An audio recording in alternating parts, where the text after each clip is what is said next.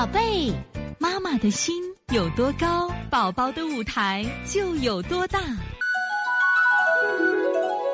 现在是王老师在线坐诊时间，九六七不原配吗，就是我一直最近表扬的啊。王安现在可帮到别人了，你看有个五个月的宝宝，妈妈给穿的这个太多了，给他好多湿疹，然后又着凉了，鼻塞、咳嗽、痰咳不出来，医生说支气管炎，王老师给指导。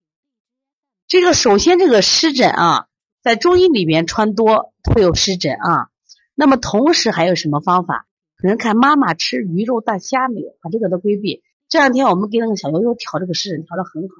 以前调湿疹，妈妈抹药我也都让抹，这次我就狠了狠心不让他抹药。我发现不抹药特别好，因为前两天越调越重，因为他没让抹药，他往下发嘛。结果调到第四天越来越好，越来越好，什么药都没有用。那么，所以他妈妈要规避什么呀？第一，规避啥？规避这个饮食。第二个呢？你看他的湿疹是干多还是湿多？干多了出水，啊，湿多了出水，干多了起皮。如果干疹多的话，你是用清热的方法做；如果湿多的话，你是用利湿的方法做。再者，孩子有感冒了啊，支气管炎，那就按外感来做就行了。因为小孩这种感冒都是因为外感引起的。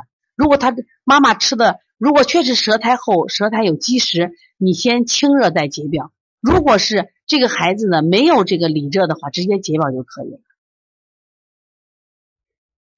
有的话都两个穴位一起做啊。